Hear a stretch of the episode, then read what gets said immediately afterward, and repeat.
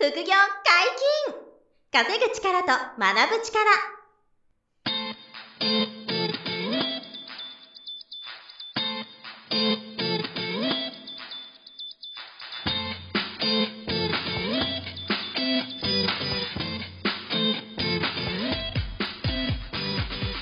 この番組は稼げるようになりたいを叶える副業アカデミーの提供でお送りいたします。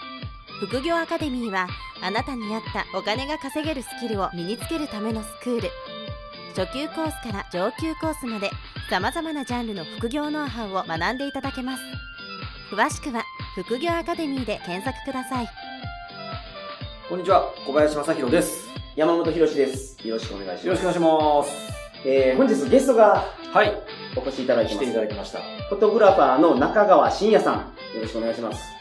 はい、よろしくお願いします。ろしくお願いします。どっから喋っていいのかなみたいな。そうですね。わからなかったですけど、フォトグラファーの中川真也と申します。よろしくお願いします。フォトグラファーっていうのは、はい写真を撮る。あ、そうですね。はい写真を撮って、えっ、と、実際もうクライアントさんとかですね、はい。に、こういう写真撮ってよって言われてですね、まあ、写真を撮ると。なるほど。お金をいただくとはいはい。まあ、そういうような仕事をしてるわけです。だからそれを、その、まあ、副業アカデミーさんでは、そのセミナーとしてやられてると。うん。あの、副業アカデミーの中に、はい。あのフォトグラファー講座という、うん。まあ、副業フォトグラファーの方向けの講座があって、そこの先生をやってもらってるのが中川さんということですね。カメラをやるきっかけっていうのは何なんですか？あカメラをやるきっかけは何なんですかね？なんか僕はですね、あの、小学校ぐらいの時からずっと写真を見て、もあ、この時よかったなとか言って、なんかすごい引きこもりぐらいな感じで写真を見てた時があう、ったんです写真集を見てたんですか写真集であったり、自分の写真ですね。あ思い出の写真ねあー自分の写真とか見てて、はいはいはいあの、帰って家で、あの遠足良かったなとか、なんかニヤニヤしてるわけですよ、僕は。だからその頃から写真はすごい好きだったみたいで。はいはい。まあでも大学で一眼レフを買って、お当時はまだあの大学生で一眼レフを持ってるなんていなかったので。珍しいですよね。はい当時ってその何年ぐらい前なんですか？あ、何年くらい前 ?10、10年ちょっと前とかですかね。はいはい12年前とかするぐらいだと思うんですけど。その時には大学生があんまり持ってなかった。そうですね。まだ、まだ一眼レフのだしますもんね。そうですね。当時も。もでも、あの、エントリークラス、あの、まあ、初級のクラスの一眼レフで10万ちょっとぐらいはやっぱしてたというか、うん今であれば6万とかするぐらいで買えたりすると思うんですけど、うんはい。まあでもそこで、あの、買ってからですね、結構、あの、カメラはどんどんどんどんたくさんの人に撮らせていただいてるなるほど。形ですね。はまあい。じゃあ趣味が、もともとは写真だって、はいそれが今はお仕事になったと。そうですね。まだ実際働き始めた時は全然カメラマンをやるつもりはなくてですね、はい普通にメーカーに勤めたとうんいう、あの、サラリーマン経験もしてるんですけど、はい。まあ、2年ぐらいですね、えー、勤めた後に辞めてからやっぱりカメラマンだなと思って。おーはいなるほそど。のサラリーマン中も、はいあの、何ですか、副業とか趣味では、その、写真を撮ってたんですか？あ、そうですね。あのー一応ですね、まあ、会社自体も副業 OK な、まあ、いい会社だったんですけども、はい。まあ、なので、えっ、と、まあ、イベントの撮影であったり、まあ、結婚式の撮影であったり、うんまあ、土日ですね、特に、あの、できるような撮影は、あの、副業というような形でなるほどうんはい。まあ、なので、あ、まあ、やめてもいいけんちゃうかみたいな、ちょっと、はいはいはいはいまあ、副業でもちょっと収入もちょっと取れてそうですて、ね。独立もできそうみたいな感じになったと。そこですよ。多分皆さんが知りたいのうんは。あーそのカメラが趣味な方って結構いらっしゃると思うんですよ。あ、そうですよね。はい。あの、一眼レフ持ってる方、うんうんうんうん僕の友達も。うん。今はもうミラーレスとかあ、そうですね。ミラーレスも多いですし。になってきてるんですけど、はいそれ、そういう方が、どうやったらそのお客さんを見つけれるのかと、まあ、あ、具体的にどうやって稼ぐのかの、そのヒントが。なるほど。まあ、たくさんあるんですけれども。はいはいはいはい。何から喋りましょうか？何でもいいです。いやいや、たくさんあるやったらもうその、いや、まあまあ。そしたらですね、まあ、基本的にはでもやっぱ友達経由が一番最初なのかなと思ったりするんですけどね。はいはいはいで、やっぱこう、クライアントさんって言ったらもうカメラマンからしたらもう、出会った人たち全てがクライアントさんになり得るぐらいな職業だったりするので。なるほど。まあ、なので、まあ、とりあえず僕は結構社交的なところもありまして、はい自分で言うのもあれですけど、あの、いろんな人に関わっていくのが好きなので、はいそんなことしてたらなんか、え、カメラマンしてるよかったら撮ってよ、みたいな、そんな感じでですね。なるほど。仕事がどんどん降ってきた。で、その仕事を一生懸命やってたら、え、ほななんかよかったし、またちょっと紹介するわ、みたいな感じで広がってたところもありますし、はい。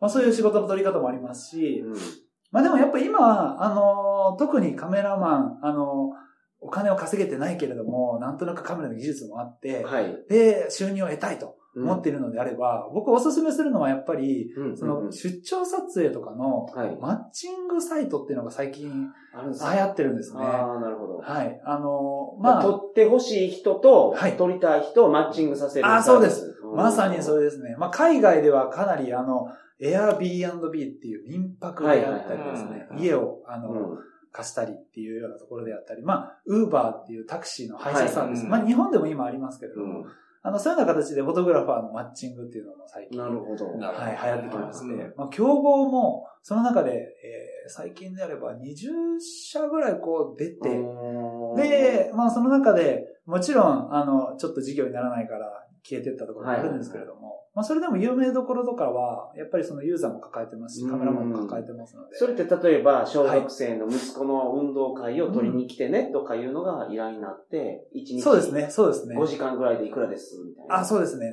例えばそういう案件もありますし、はいえーまあでも運動会っていうよりも、その学校行事というよりもむしろ七五三であったり、うんまあ記念とかおそうですね祝い事。やっぱお祝い事あに、あの、写真っていう商売が成り立ちますのうで、んあの、七五三以外にも、例えばお宮参りであったり、うん。はい。えー成人式であったり、はい。まあ、ハーフ成人式とかも言われたり、まあ、普通に家族写真とか年賀状の写真とか、そういうところで、まあ、いろいろと、えー家族の撮影機会っていうのは多かったりするので、そういうところで。写真館みたいな部屋が必要なんじゃないですそれは実はですね、うん。えー昔であればやっぱ写真館で撮るのが当たり前だそうですよね。という時代だとそうですよねそういうイメージですけどね。はい。もう今はもう、あの、スタジオアリスとかもああるんですけれども、まあそれも飽きちゃって、なんかもっと自由にラフに、むしろ中とかじゃなくて外で撮りたいと。いうような、まあユーザー様がすごい増えてきてですね。それが多分、そのマッチング、まあ、えー出張サービスのマッチングっていうところがどんどんどんどん早くっていくんじゃないかって期待感が集まり、多分そういう各社、あの、投資をしているようなところもあるのかなと思うんですけど。えー。じゃあ、七五三やったらもうじ、鳥の前で撮るとかそういうことですか？ね、あの、赤い鳥居の前。あ、そうですよ、そうですよ。あそうあの、いう感じなんか、そう、アメちゃん持ってですよ、あの、何ですか？あ、はい、はい。あの、長い。一つ屋根でしたっけ？一つ屋根。なるほど。ああいうの持って、あ、で、はい家族で写って。そうですね、神社。なるほど、そうか。写真館で別に写さなくても、そうその方がいいですよね。よく考えたら。屋内で撮るだけじゃなくて、そういうちょっとこう変わったうん外の風景で撮りたいみたいな人が増えてって、そうですね。マッチングサイトがちょっとこう成立してるみたいな。あれそうで、す。料金もあれなんですか、その、なんていうんですか、プロ、例えばさっきスタジオアリスさんとか、ああいうところで撮るコストと、はい、そういうマッチングサイトで、こう、はい。フォトグラファーさんが受ける金額っていうんですか、はい、あはい。れってどのぐらいのバランス差があるんですか？どっちが高い安いとか？実は多分、スタジオアリスさんの方が高いあ、やっぱりそういう感じなんですか？あの、ー。やっぱりその最初は結構安く入るんですね。はい。写真何枚までは数千円ですとか。うんでも、その全部データ欲しかったりとかですね、うんこう衣装をもうちょっとね。もうちょっとこう衣装を増やしたり、あとはなんかアルバムつけたりとか、なんかこう、最後おじいちゃんの一声で、おじいちゃんおばあちゃんの、うんいいよ、せっかくなんだから買ってあげなよ、みたいな感じで、もうどんどんどんどん、あのオン、オンしてどんどん、どんどんオプションをオンして。あれ最初まあ、皆さん行ったことあると思います。僕も撮りに行くと、これもどうですか？これもどうですか？って。いろんな衣装を？追加の提案ね。そうですね。はい、そうですね。僕もこの間、あの、スタジアレスタじゃないですけど、はいあの、また同じようなビジネスやってるところに取り行ったんですけどね、やっぱり最初に、あの、見てた予算より全然いけますもんね。上乗せして。うんそうですね。だから少しこう贅沢プランみたいな、さっきおっしゃった通り、まあいっか、みたいな大事な記念日だし、今だけの、そうですね。はい一瞬を切り取ってるから、はいまあちょっといろんなのがあった方がいいかなって、おじいちゃんおばあちゃんが来てたら、それも、それもいけと。そうね。わしが出すがなと。そう、た頼むけど。なるほどなりますなので結構単価としては調べると高いんですよね。高いですね。僕でもも毎回10万超えますもん。それはちょっと行き過ぎぐらいのレベルあ、ですけど、10万超えますよ、毎回。本当ですか？家族写真とか。平均単価多分どのぐらいなんですかね？もうちょっと安いですか ?4 万いや、とその、だから、それぐらいあれ作るものが、なんかデータで渡すとかじゃなくて、印刷するのが、ああ、か、そうです、そうです。台紙 A3 とか。版の大きいやつにするとはか、あとなんかね、ウッド全然結構ウッパネル。あそうですウッドパネルウッドパネルとか。ポストカードもね、この間頼みましたポストカードとかもあの、あ、じいじばあば喜ぶかななんて言って、要は自分の親とか、はい。その奥さんがあの、あの、ご両親にはい。渡す用も頼むから、うんそうです追加でうん。お金かかっちゃいますよね、はい。そうそう。それより言ったら少しコスパが良ければですよね。そうですね。フォトグラファーさん仕事取りやすいとかあるわけですかね。その、はい。お渡しするのって電子データじゃなくて、やっぱ印刷したものも渡したりするんですか？えっ、と、それもサービスの種類によるんですけれども、はいもうほぼ一般的なのはデータだけですね。データだけ。はい。でだからプリントは自分でしてねっていう感じです。ああ、なるほど。はいへなのでむしろ今、あんまりプリントする文化っていうのが、少しずつ廃れてきてる感もあるんですうんまあ、プリントしてほしいところは実はあるんですけれども。うんそのやっぱりおじいちゃんおばあちゃんに今はい言ってたそのポストカードを送るじゃないですけど、はいはいはい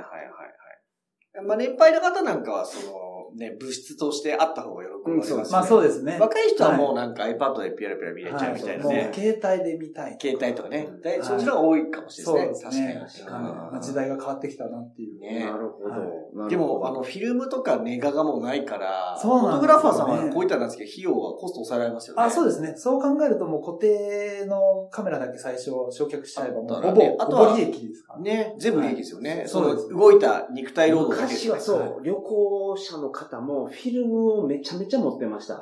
ね、そうですよね、昔は。そうそうそう。僕の子供の時まだフィルムでしたもんね。うんあと、撮った後わからないじゃない。そうなんですよね。フィルムカメラって。はい真っ白だったり真っ黒だったりするんですよね。そうそうそうしたら。それがデジカメだとね、その場で分かっちゃいますよね、確認してね。うんまあ、その進化ですよね。そうですね。だから、本当カメラマンやる方は、あの、その、全部ね、原価がないようなもんですよね。そうですね。初期投資今カメラも安くなりましたし。それがぶっちゃけ今、はもうあの、コンデジっていうんですか、はいほとんど出してないじゃないですか、そうですね。で、スマホのカメラの性能が、はいもうコンパクトデジカメに追いついたからだと思うんですけどそうなんです。まさにその通りです。で食われた感じです。言うと、はい。スマホでいけるんですか？それか、もしくは、あの、一眼レフ気になりますよね。なるほど。ススマホでいけるかどうか。いけちゃうのかどうか。そうそう。だから、よりとかはもう、はいまあ、望遠レンズがないんで、もうはい。自分で寄ると。ほんで、ちゃんとスキル持ってる方、構図とかもしっかりしてて、いい写真が撮れるとしたら、スマホでいけるもんなんですか？いや、まあでもやってたらやってたらちょっと面白いですけど、今はもう99%それはいけないですね、多分。あはあ、やっぱ違う。今の現状の商売としてはほぼ成り立ってない。その画質的な問題ですか？画質と、あとな、なんなんですかね？取られてる感もあるんですかね？もしかしたらユーザー的に。あああ、まあ、それこれねで、お金払うのに、お前 iPhone で撮ったあそれ確かにやばいね。七それやったら友達に撮ってもらおうみたいあな。あ、確かに。そんな金払わへんわみたいな感じになるじゃないですか。そりゃそうですね。ははいいだからはい。やっぱりこう一眼レフ持って、で、まあそこそこ、あとは、やっぱ一眼レフの魅力って言ったらレンズを変えられるってところが、まあ大きく当たるんですけど、うん。まあそのレンズで、まあ単焦点って、いわゆる単焦点ってレンズは実はですね、すごいボケボケになるレンズになるんですね。でやっぱ一眼レフイコールこうボケ感っていうところはすごく、あの想像されると思うので。背景がボケるとそうです、そうです。モデルん。さんの顔にピント合わせて背景をなんかはい。ボケさせることで、はい。モデルさんが際立つ。そうです。うん今、あの iPhone でもポートレートモードとかいろいろあったりしますけれども、やっぱりそこは一眼レフはすごい綺麗ですね。やっぱりその差がやっぱすごいありますか？やっぱり、クオリティまあ、そうですね。うん、クオリティ。まあでも差はあるとは思いますね。まあかなり高性能になってきたなっていうのはもちろんカメラマンの中でもわかるんですけれども、でもやっぱそれで商売しようっていう風にはやっぱならないい。や、でも確かにその、撮った感が必要かもしれないですねやっぱ顧客満足度が下がりますね。例えば同じやつが出てきたとしても。うんスマホやったしな。スマホで終わらせたな、あのカメラマンって思われたので、やっぱりこう構えてほしいですよね、カメラ持ってパシャパシャってね。であと実はそのボケも、はい。あの iPhone のボケっていうのは、はい実はその情報的にぼかしてるんですよ。うんなのでちょっと潰したりしてるんですよね、いろいろと言ったら。でもそ、の本当のボケっていうのはその工学的にうん。言ったらですね、レンズのその屈折とかそういうのでぼかしてるので、はいなのでやっぱ綺麗にあ撮れる。ー違うんだ、そうはい。うんそこのそもそものぼかし方、ちょっと専門的なところになってしまうので難しいかもしれないです。けでもやっぱり自分で、あの、スマホで撮った写真と、はい。僕もあの一眼レフ持ってますけど、うんうんうん一眼レフで撮った写真ってやっぱ全然、全然違いますよね。あの理由は何が違うかは分かってないですけど、うんもうんう、クオリティが違うなっていうのはすぐ分かったど。り、うんうん。奥行きとかなんか深みみたいのは、うん。明明らかに違いますよね、うん。未だに。この間もちょっとそれ両方撮ってて思ったんですけどね。そう味があるっていうのはあるかもしれないです。うんなんか今映るんですが、うん大あ学生とかでも大丈夫行ってるんですよね。えーそうなんですでね。、その、だから飲み会行った時とか、まあ、どっか遊びに行った時も映るんですよ、撮って、うんそれスキャナーでうん電池出たりするんですよ。はい。はで、映るんですで撮って現像したやつになんか味があるんですよ。味わいがあると。うんやっぱフィルムの、なんていうんですかね、独特の色合いみたいなのがすごくなるほど。あの、デジタルカメラではこう映せなかったりするところがありまして、まあ、もちろんそのデジタルのデータであったとしても、はいその、レタッチ、いわゆるレタッチ、まあ、フォトショップとかですね、いわゆる。まあ、そういうものを使って、こう、少しそのフィルムに寄せたり、色合いを寄せたりすることはするんですけれども、やっぱ元々のその、あの、フィルムならではのこう色合いみたいなところは、やっぱこう映るんですとか、まあ、フィルムカメラっていうのを、あの、使われる方が多いですね。なるほど。はい。あ、でもそれも副業の特色としては、なりますよね。そうですねこんな写真ができますみたいなやつが。そうですね。ああのの個人で商売するんだとしたらそういうのも全然ありだと思いますね。なるほど。トップレベルでもうフィルムで撮ってえ仕事されてる方々もやっぱまだまだいますし、へーカメラでそうですね。もうそれはでも多分相当10万とかの撮影料金とかで、もう本当にトップレベルの人たちは、その昔のフィルムをまだ使って、はいはいえー撮られてる方がいます。なるほどね。それはもうまさに現像しないとわからない世界あ、そうですね。ですよね。はい。でも、プロ中のプロなんで大丈夫だと。そうですね。もう精度高く。はい。今、その、まさに先ほど言われてた、あの、大学生とかがこう映るんです。フィルムカメラ撮って、こう、スキャナーでってやってるのは、もう特にやっぱインスタグラムで流行るために、やっぱ撮られてるっていうところがインスタ映えがいいっちゅう。いや、もうそうですイね間違いなくそこですね。なので、あの、インスタに載せたいという方々いらっしゃると思うんでその、まあ、テイスト、世界観、フィルムでこんな感じの写真撮ってあげるよっていうのがうまく、あの、宣伝ができて、うんでその人たちに届けば、え、お金払ってでもあの人にやっぱ撮ってもらいたいっていう感じの商売としては、あの、成り立つとは思うんですうんなるほど。今ちょっとフォトレタッチソフトの話出ましたけど。ああ、はい。えっ、と、初期に用意するものとしては、まあはい一眼レフはじゃああったあ、方がそうですね、カメラ。はい。で、パソコンとフォトショップとかはどうなんですか、ああの辺は。そうですね。あの、まあ、先ほどマッチングサイトっていうところも紹介させていただいたんですけども、やっぱりパソコンはそこでも、あの、必須条件にはい。なっておりまして、えーまあ、最低限の編集がうんできないとダメだと。はいいうところはそこでも挙げられています。で、実際私も、あの、やっぱりやるのであれば、えーまあ、特に今デジタルデータ、あの、もちろん、初心者の方って特にはい露出であったり、うんまあ、つつまり明るさですね。はい。であったり、その色とかって、うんこう、実際撮った時に、綺麗にじゃあそのまま撮れるかって言ったら、やっぱりこれちょっとこう、あの、ずれてたりすることが色調整がちゃんとできてない。はい、そうですね。ちょっと汚かったりとか。あの、まあもちろんプロでもまだ、あの、なんとなくまだ、あの、合ってなかったりっていうのもあるのかもしれないですけど、まああとはやっぱその編集するときに、まあより綺麗に、うんあの、見せることができるので、はいはい。まあそういう意味ではやっぱその編集ソフトっていうところは、あの、もう推奨、推奨というかもう使った方が本当にいいというところでお今、一眼レフとか買うとはい、ついてますよね。あ、そうですね機。能が、まあちょっとはい。例えばキャノンであれば DPP とか、はいはいはいそういうものがついたりしてますね。なんか、ローデータを編集できます。あそうですよはいうんなるほど。まあ、そ、の、あの、やつを使っていただいても大丈夫ですし、はいまあ、個人的にやはりおすすめなのは、あの、まあ、プロでもほとんどの方々が使ってる、まあ、はい。アドビの、アドビっていうはい製品のはいはい、まあ、まさにフォトショップであったり、えーフォトショップライトルームっていうものがあったりするんですけれども、まあ、そこのところのプランが、えーまあ、カメラ、フォトプランみたいなものが実はありまして、はい。でそれが月額980円ぐらいで、ああ、まあ、使えるとなんですか？いうところであまあ、えー最初本当に、なんていうんですかね、えーカメラをやり始めて稼ぐときに、こう年間、えーつまり1万2000円ぐらいかかってしまうので、まあそこをどう見るかっていうところはあるんですけれども、やっぱりその、まあ、それぐらいというとちょっとこう申し訳ないんですけれども、はいやっぱ投資してもいいんじゃないかなと、個人的には思ってるところですね。はいはい。まあでもカメラ撮ってる方はフォトレタッチとかもやるのかなやっぱり。あ、そうですね。ある程度、最低限はできないと、はい。皆さんやるようになるんですか？えーもう全員プロはやってると思いますね。はい。あレタッチのレベルは、そうです。プロじゃなくて、はい。アマチュアのレベルでカメラ好きな方っていうのは、もうみんなフォトレタッチとかするのかまあでも編集ソフトは、その、フォトショップ、ライトルーム使わないにしても、はい。何かしらなんか使ってるとは思うんですなけど。も、うん。そうですね。まあその、やっぱ編集ソフトによっても、かなりその編集できるしやすさであったり、えー細かさであったり、そういうところも全然異なってきまして、なるほど。はい。なるほど。まあ、けど、それぐらいでいいんですね。そうですね。カメラとはいってことは、あんまり詳しくない人でも、はいなんか写真興味あるなっていう人は、うんうんまず趣味でうんうんうんうんやり始めて、そこからなんか羽ばたいていくっていうのも可能。あ、可能です、可能です。はい。むしろ今の時代だからこそできるぐらいな。なるほどは絵を描くって結構才能があいると思うんですよね。はいはい。絵を描くとなるとね。でもまさにそうなんですよ。僕実は、はいあの、中学校の頃の美術の評価が一番低かったんですよ。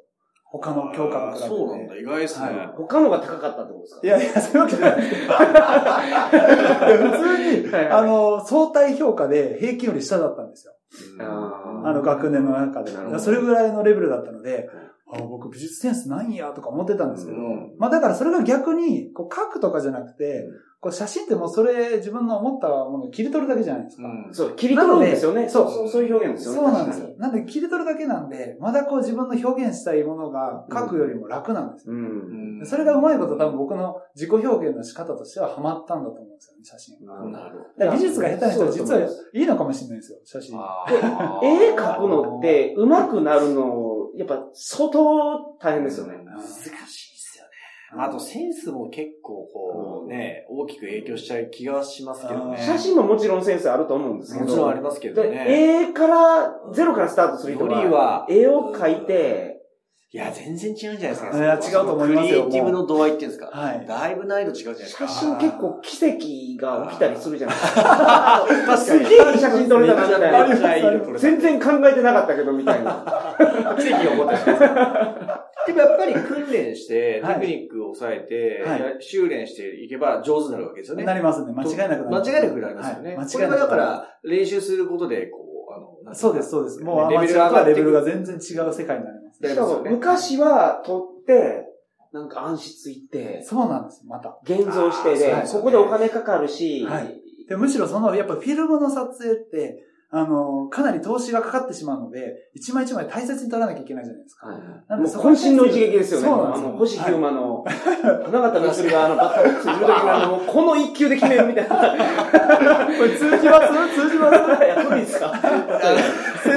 20代でも通じるかわかんないですよ。例えばね、独特すぎて。僕は好きですけど、ダイビングボールとかね。僕も意味をすごいしっくりきますよね。でも、もうその、一発でこれを収めるっていう気合があります。当時はフィルムの時はそれでしたよね。はい機材もすごいかかりますし、うん当時はそんなにいい機材がなかったので、でも今はもうそういう意味では、もうすごい楽。カメラ一つ持ってればもう、はいあとはもうパソコンあって編集ソフトあればもう、メモリカードに入っていって。あ、そうですね、メモリカード。なんやったらもうちょっと、シャッターボタン長押ししてたら、カシャカシャカシャカシャってなってて、そのうちで選んだらいいとか。動画にな。る感じですね。確かに。はいはい。でも、その場で確認できて、はいあのね、これがいい、あれがいいって選びますもんね、今その場で。だから、全然違いますよね。時代が変わってね。うんライバル多そうな気がしますね。あそうですね。そういうことですか、ライバル。ライバルはやっぱ多いんじゃないですかね、この時代。でも、その、だ僕から中川さんって全然仕事がいつも多いから。いやいやいやいや。景気良さどの、そうどの辺な感じしかで、なんかその初心者から、はい。ああ、そうですね。その脱却できるんですか？その、ああ、なんだろうな。例えば週末には、はい。もう毎週ちゃんとうん。どっか行って、お仕事。まあ写真を撮って、あお仕事で、ままずは練習ですから、はい。あ、練習で。撮るっていうのをやり続けてたとして、はい。まあでもやっぱり、その基礎と取り方っていうところを、ある程度教えてもらうか教えてもらわないかではかなり差がある気がするんですね。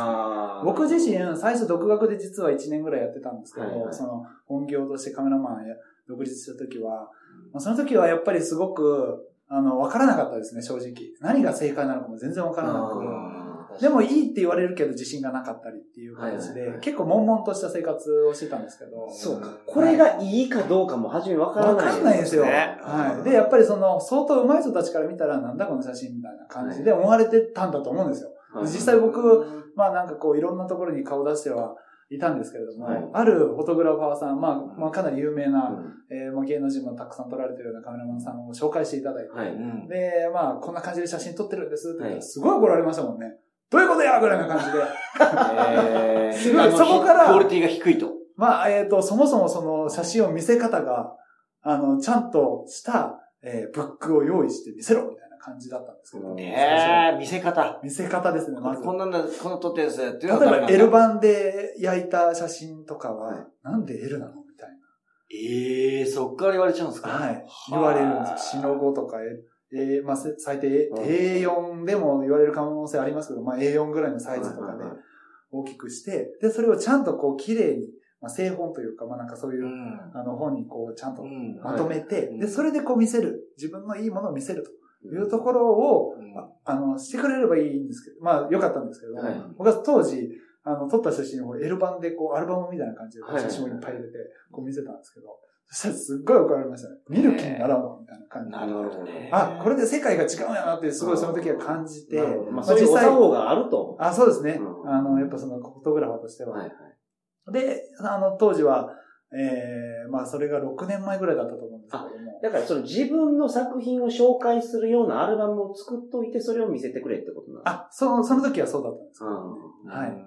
で、それで、えー怒られてから、やっぱりなんか自分も悶々としてたし、やっぱりこう、誰かに教えてもらわなきゃあかんなとか。はいはい。まあ、それでフォトグラファーをある方が指示して、うんえー、まあ、3年間ぐらいずっと一緒に勉強させていただいたんですけど、まあ、それがあったので、今、まあ、いろいろと撮影もできるし、あはい。あのーまだまだなんですけれども、少しずつ生活ができるようになってきたかなと。違うもんですか、やっぱりその。やっぱり違いますね空間を切り取るっていう。ね一番大きい差はやっぱ光なんですよね。僕全然知らなかったんですよ。なんか太陽とかどこにあるかとかって全然考えてもいなかったですし。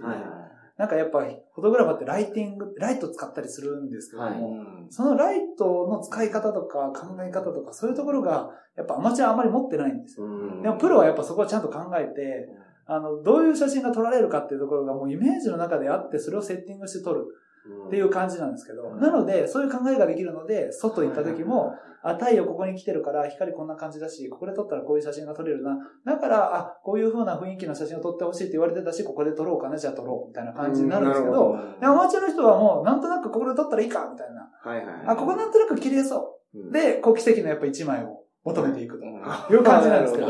やっぱそこを、ど。そこがやっぱプロとアマチュアの差で、で、それを、まあ今回僕も、あの、講座の中では特に、あの、必要最低限ではないですけれども、うん。あの、光の見方というところはかなり教えてる。これすごくいいかもしれない。その、あのー秋葉原とか行くと、うん。はい。そのフィギュアをはい。うまく撮るための、なんか、暗室セットみたいなやつあるんですよ。へライティングもちゃんとここから自動的に当たって、はいで、なんか暗幕があって、後ろのスクリーンはこういうのがあってっていうのが、まあセットで売ってて、すごい。それで商品を取ると、やっぱヤフオクとかでよく売れるんですって。あ、出品する時の写真だ。出品する時の写真。いや写真は大事ですその時のライティングがすごい大事。っていうのは、言ってましたね、その。あ僕も昔カメラ転売やった時に、あの、白い。箱を作って布はいで、段ボールで白い箱でくるんで、で、ストロボではい。上にこう反射板当てて。当て、当てるとすごく光が回りま感、すね。はい。高級感が出るっていうのを教わって塾で。で、はい僕やってましたね。丸暗記でう。んそんなテクニックは分かってなくて、やり方だけ教わって素直にやっただけなんですけど、それだけでやっぱり全然違って見えたもうその今、箱が売ってるんですよ、その。そうなんそんなのもだ。うそういう箱がありますか？手作りでしたけど、あるんですよ。売ってるんです。ヨドバシとか売ってるんですよ。ああるんですか？売ってますねはい実はその光の使い方がプロは違うんだ。はいなるほど。そうなんですね。やっぱそこがアマチュアとプロの大きなやっぱ差なんじゃないかなって個人的に思いますね。なるほど。まあ、そこはそのテクニック勉強して、あの訓練すると、こう上手になっていくっていうことですね。そこに関してはもうかなり僕は太陽をまず確認して、光がどうなのかとか、なんかそういうところはかなりこう口酸っぱく講座で伝えさせていただいてる。それでも勉強しようと思えば、はい。そういうなんか、うん弟子入りするのに、はい。どうやるんですか？でえ、どういうことですか？そ弟子入り。のカメラマンに弟子入りされたんですよね、あ3そうですねはい一般の方がその周りにカメラはい。上手な方がいらっしゃらない場合は、はい。そのマッチングサイトあるんですか？その、弟子入りする。弟子入りのマッチングサイト。面白いそれ面白いですね。あれマニアックだな。なかなかそれはなさそうですけどね。そうですね。まあでも、上手い人いたら、その人に連絡してみるとかでもいいとは思うんですけどね。まあ、できたらいいんですけど。まあ結構でも、そのプロのカメラマンさんとかでも、アシスタント募集とかは結構されてたりするんですけど、まあでもやっぱ厳しいです。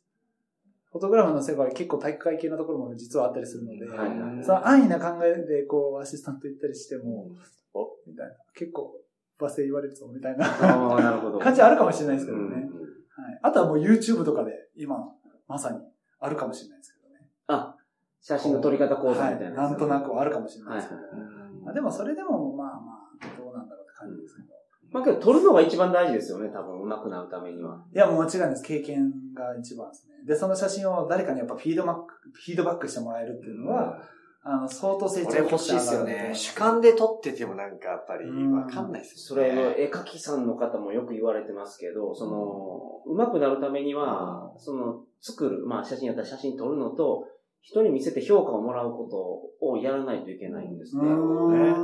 まあ重要ですよね。確かにね。その、世阿弥っていうのが室町時代に能を極めた方がいらっしゃるんですけど、その方がおっしゃってるそうですね。芸事を、そう、芸事を、その、うまくするためには、えっ、と、やることと評価を受ける。人前に出すことがもうセットなんですって。なるほどね。室町時代からですよ。室町時代から長いですね。もう1000年ぐらい でも写真も全く一緒ですよね。ですね。いや、そうですね。ね。この間にもあの、うちのその、中川さんがやってる、あの、フォトグラファーの講座で、はいあの、はい写真撮影のあのね、はい練習行きましたよね。あ行きました外で、こう、はい生徒さんが撮って、はいなるほど。フィードバックドアカデミーさんでもやられてるんですね。そうなんですそうそうそういう講座があるんですよ。はい。まあ、その時は日比谷公園に行きまして、はいまあ、いろんな公園とか行ったりしてるんですけど、で、その場所場所でいろんなところで撮影して、で、まあ、5ロケーションぐらいでは、いベスト5、それぞれのロケで一つずついい写真を選んで、見せてくださいって言って、で、。見せていただいて、で、それでフィードバックするみたいな感じなんですよ。で、それをまさに、その、まあ、こんな撮り方したらいいよってところを先にまあ教えてるんですけれども、で、生徒さんいるじゃないですか。うんで、講座生の方と、こう、それぞれ見せ合うんですよ。はいはい。なので、自分が撮った写真だけじゃなくて、他の講座生の写真を見れて、うんで、それで、それもまたフィードバックされてる姿とかを見られたりすると、まあ、二重にこう、学べるというか。学べる20どころじゃない、20、そうですね30、40そうですよね。なので、やっぱそのコミュニティで学ぶっていうのはすごいいいなって僕は確かに思いますね。なるほど。他の人の作品とかも見ながら、はい。いいな悪いな何が良くて何が悪くてっていうところが学べるじゃないですか。いろんな事例が見れるので。確かにいいですよね。まあ、人を撮るにも、風景撮るにも、物撮るにも、多分全部ノウハウがうんあると思いますから、はいそういうの一つずつ突破していけば、うん。いい、その、フォトグラファーに。なれます。はい、なれます。いや、もう時間なんで、そろそろ。あ、そうなんですか。あ、すいません。だから、まとめに行った。とめに行ったんですけど、来週も、あ、はい。えっ、と、ゲストでお越しいただきますので、あ、どうぞよろしくお願いします。よろしくお願いします。副業解禁、稼ぐ力と学ぶ力、そろそろお別れの時間です。お相手は、小林正宏と、中川真也と。山本博史でした。それではまた来週、さよなら。さよなら